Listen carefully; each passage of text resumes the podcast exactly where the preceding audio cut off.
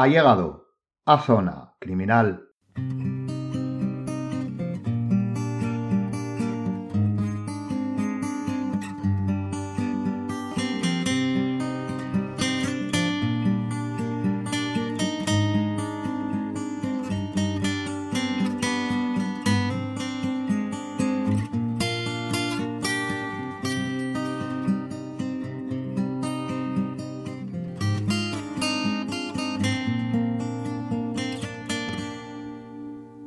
Ser sincero, el primer impulso cuando decidí dedicar un programa al concepto de desviación era que sería, si cabe, más teórico de lo que pudiera parecer.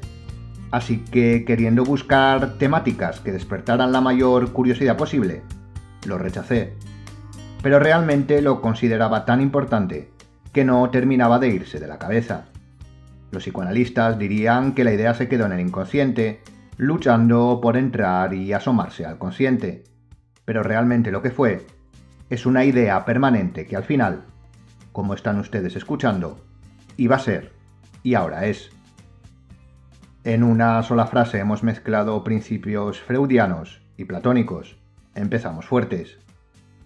Fuera de la pequeña broma, cuando sucumbimos a que la idea se transformara en un programa completo, mientras invadía nuestro discurrir, nos dimos cuenta que con este concepto se entenderían muchos otros, e incluso, así en general, muchas cosas dentro de la criminología, desde su necesidad manifiesta hasta su complicación, muchas veces tácita y poco valorada, incluso, diríamos que subestimada. Aunque esto depende de la opinión de cada uno.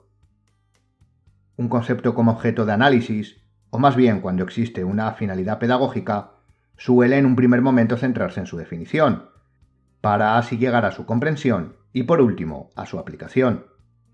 Recuerden, teoría primero y práctica después. Si lo hacemos al revés, nos vemos abocados al fracaso total.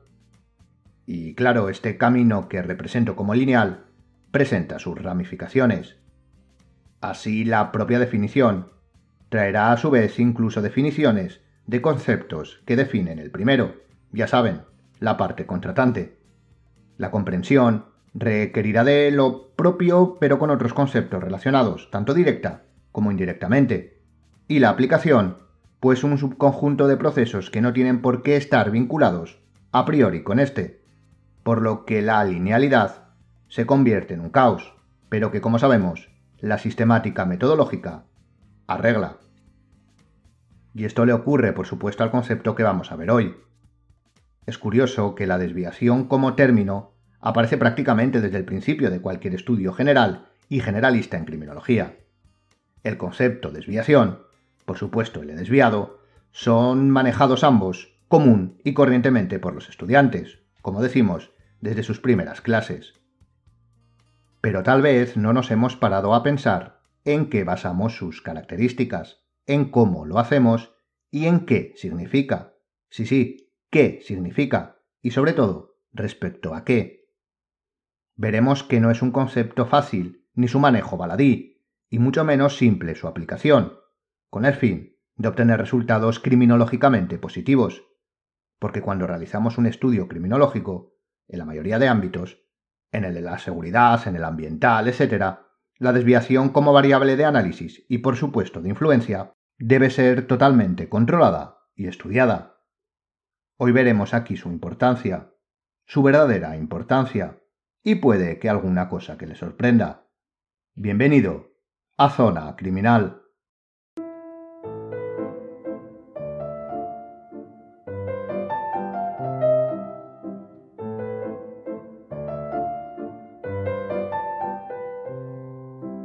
Cuando hablamos o escuchamos la palabra desviación, nos viene a la mente Enrico Ferri y su famosa obra Sociología Criminal, en donde se pone el punto de partida al concepto que hoy analizamos. La sociología de la desviación nació con él. Curioso que naciera ligada a la sociología, o no, pero esto lo veremos algo más adelante. No vamos tampoco a detenernos en la obra ni en su autor, porque hablamos de ella y de él tendidamente en los primeros programas si no los ha escuchado, puede dirigirse a ellos.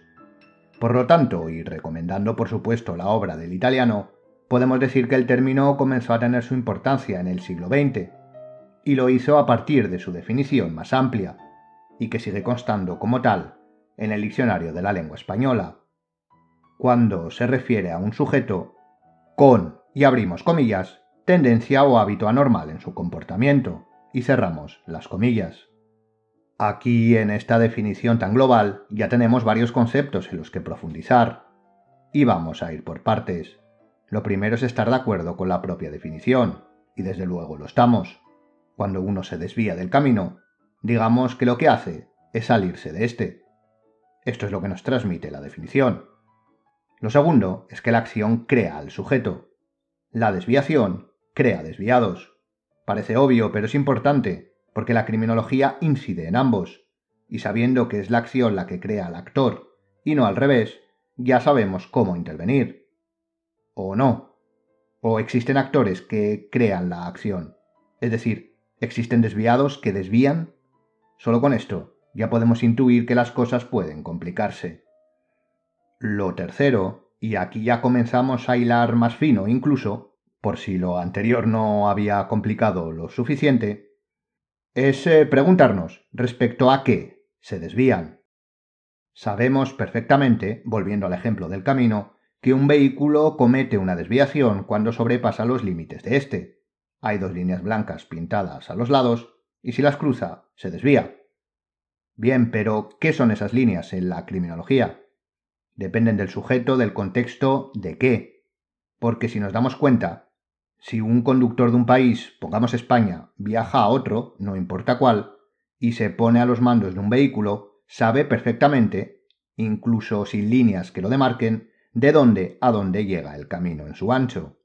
Pero en criminología las conductas desviadas son universales, son atemporales. Como ve, las preguntas no dejan de surgir. Hemos pasado de creer que el concepto era hermético a darnos cuenta que es, o mejor dicho, porque aún no hemos estudiado nada, puede ser tremendamente amplio. Así que en este principio contextual lo único que podemos establecer es que el término comenzó a estudiarse a principios del siglo XX y a tomar importancia dentro de la criminología como concepto a tener en cuenta. Y a partir de aquí, vamos a ir dando o intentando dar respuesta a los interrogantes planteados.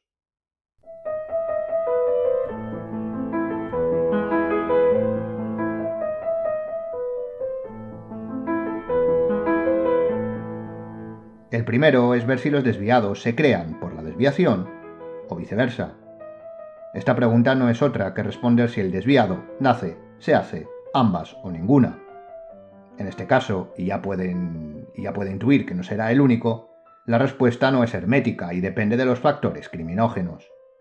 Si quiere ampliar respecto a estos, le recomendamos de nuevo el programa a ellos dedicado. No es que queramos hacer publicidad, es que la fuerza de la criminología radica, como hemos visto, en su multi y sobre todo interdisciplinaridad, que ha creado el conocimiento autónomo, por lo que la relación pre y existente de los conceptos, como los factores con la desviación, será un continuo insalvable, y así debe de ser, de hecho, en la criminología en específico y en la ciencia en general, sea exacta o social. Para que se entienda, vamos a poner un ejemplo práctico. Vamos a establecer, y decimos establecer, dando por bueno porque luego nos adentraremos en matizar esto, que robar un vehículo es una conducta desviada. Y por lo tanto, entendemos que quien roba un vehículo es un desviado. Hasta aquí todo correcto. La conducta crea al desviado. Pero cuando no había una norma formal o incluso informal de control respecto a esta conducta, y se robaba, por ejemplo, un carro, si era una conducta no tipificada, no era un desviado quien la cometía, porque no existía la desviación. Por lo tanto, la desviación nació cuando el desviado realizó la acción, normalmente de manera repetida, y la propia conducta de desviación pudo, o no, catalogar al desviado con carácter retroactivo. Esto puede parecer lioso, pero pensemos exactamente lo mismo con los delitos de nueva aparición, por ejemplo los tecnológicos. Primero comenzaron a aparecer los delitos y luego se tipificaron, por lo que primero fueron los desviados, que no eran tal, y después la desviación como conducta. Puede que alguno ya cometiera acciones sí tipificadas, reincidentes, por lo que sería entonces desviado respecto a ciertas conductas y otras no. Como ve, la respuesta no es tan sencilla. Y aquí hemos puesto de ejemplo, para mantener la constante referencial, la ley como límite para acotar una conducta desviada o no. Pero ¿es la única referencia? Esto nos lleva al siguiente interrogante.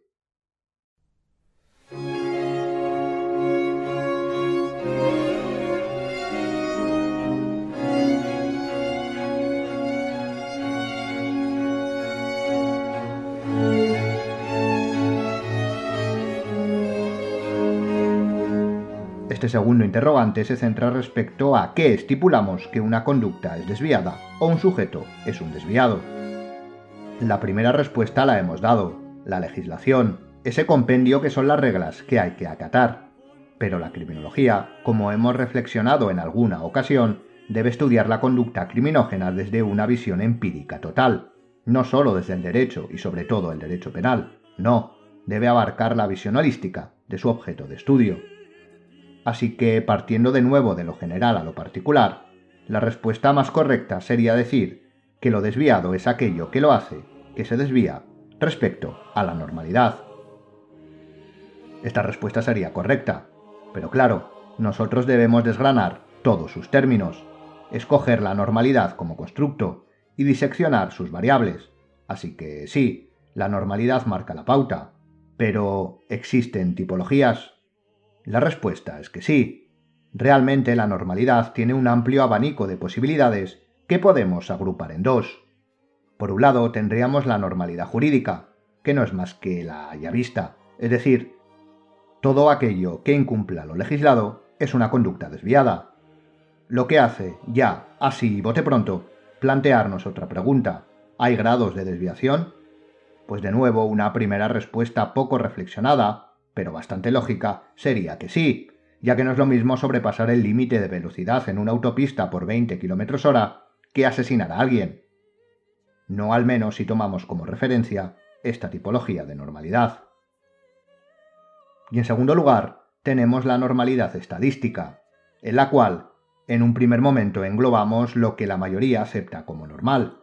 De hecho, en alguna ocasión también la hemos apodado normalidad social, pero esta va mucho más allá, porque la pregunta que suscita es la siguiente. ¿Normalidad de la mayoría? ¿Respecto a qué? Y aquí es donde el abanico se vuelve todavía más amplio, porque existiría, por ejemplo, la normalidad estadística sanitaria, es decir, lo que la mayoría piensa que es estar sano, que podemos objetivar con lo que los profesionales piensan que es estar sano, que podría dividirse a su vez en normalidad física y psicológica, de hecho, nosotros incluso la solíamos demarcar como propia, pero ahora es una opción más adecuada el considerarla dentro de la normalidad estadística. Luego también tendríamos otro tipo de normalidades sociales mucho más subjetivas, como por ejemplo la normalidad política, que aquí ya nos podemos preguntar cómo la estipulamos, con lo que la mayoría vota, lo que la mayoría cree que es la mejor opción, que no tiene por qué coincidir con la mayoría de votos, con la imposición de una ideología, etc. Como ve, la normalidad no es un concepto tan fácil de analizar como podíamos pensar. De hecho, es cambiante de manera transversal y longitudinal. Me explico. En un primer momento, en una temporalidad concreta, podíamos pensar que las normalidades, en plural, apoyadas en criterios más subjetivos, son las que cambiarán de manera más drástica. Puede que la normalidad política sea una y al día siguiente, pongamos de ejemplo un golpe de Estado, sea la contraria. Aquí podríamos decir que la normalidad jurídica, objetiva como es, también puede cambiar de un día para otro, dependiendo del modelo legislativo de cada país. Pero bueno, esto es un debate más jurídico, porque realmente si en el primer ejemplo damos por bueno que la normalidad política puede cambiar de un día para otro y ser subjetiva, no podemos pensar lo mismo de la creación de la propia legislación que recae en los mismos sujetos. Véase que no hablamos de su aplicación por el Poder Judicial, sino el legislativo pero este es un debate que si quiere dejamos eh, por aquí, pero en el que no vamos a profundizar.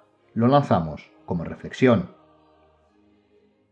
Volviendo a la normalidad más objetiva en contraposición a las mencionadas, puede cambiar y de hecho lo hace. Y de hecho debe ser así, porque ésta suele basar su cambio siempre a mejor en la ciencia. Hace dos siglos, por ejemplo, la normalidad estadística sanitaria, si queremos centrarnos en la higiénica, no era la misma que ahora. La normalidad estadística en cuanto a la enfermedad y la esperanza de vida tampoco. Es cambiante, a mejor, claro está. La normalidad social también lo es, gracias a los avances. Las expectativas mayoritarias de vida cambian de generación en generación, también las preocupaciones, etc. Por lo que, para cerrar este punto, debemos tener muy en cuenta, a la hora de estudiar la desviación, respecto a qué, cuál es nuestro marco referencial, y esto no lo podemos obviar.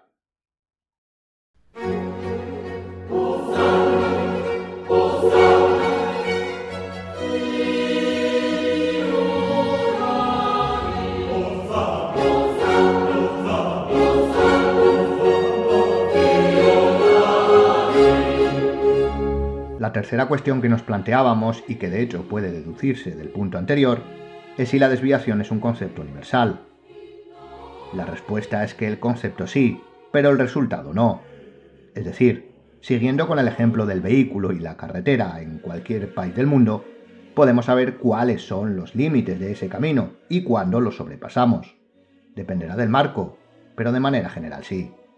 En cambio, ese marco, esas referencias, no son iguales en todos los lugares, por lo que el resultado, o mejor dicho la dependencia de éste, los límites son distintos. La normalidad jurídica puede ser compartida, o mejor dicho, parecida en países similares, pero no es igual. La normalidad estadística puede cambiar dentro del propio país, e incluso dentro de los propios grupos, así que el desviado y la desviación dependen del contexto.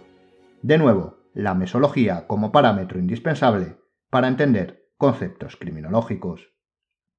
Si realizamos un pequeño tour mental por lo visto hasta ahora, tenemos que el desviado y la desviación tienen una interdependencia entre ellos que, aunque bidireccional, no es geométrica, y esto depende de las referencias limitantes que se tengan, que a su vez dependen del contexto de desarrollo, o lo que es lo mismo, para estudiar la desviación y al desviado, debemos comprender su aspecto intrínseco, digamos biológico y psicológico, y su aspecto situacional y longitudinal, digamos la mesología. Vaya de nuevo todos los conceptos que estamos viendo a lo largo de los programas volviendo a aparecer. Parece que la criminología, cuando la estudiamos y analizamos metódicamente, es mucho más exacta y compacta de lo que en un principio pueda pensarse.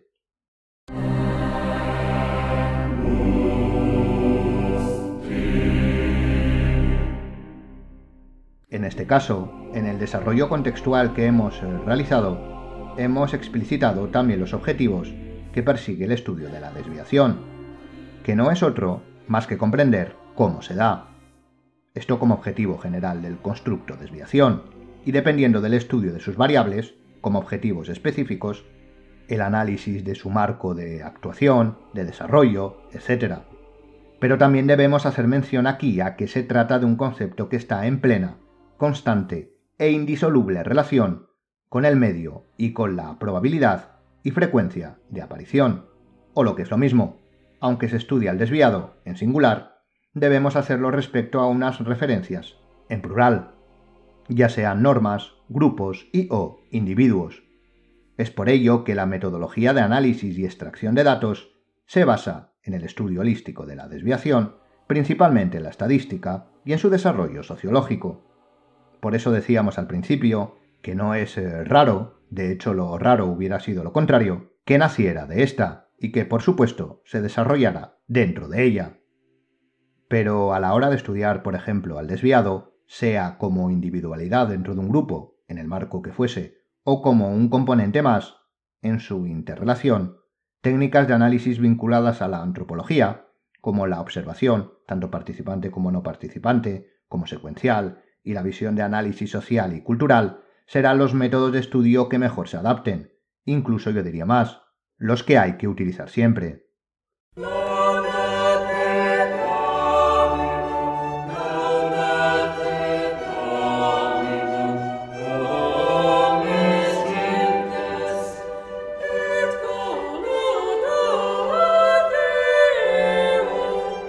Y ya como conclusión, es posible que tenga más preguntas que respuestas.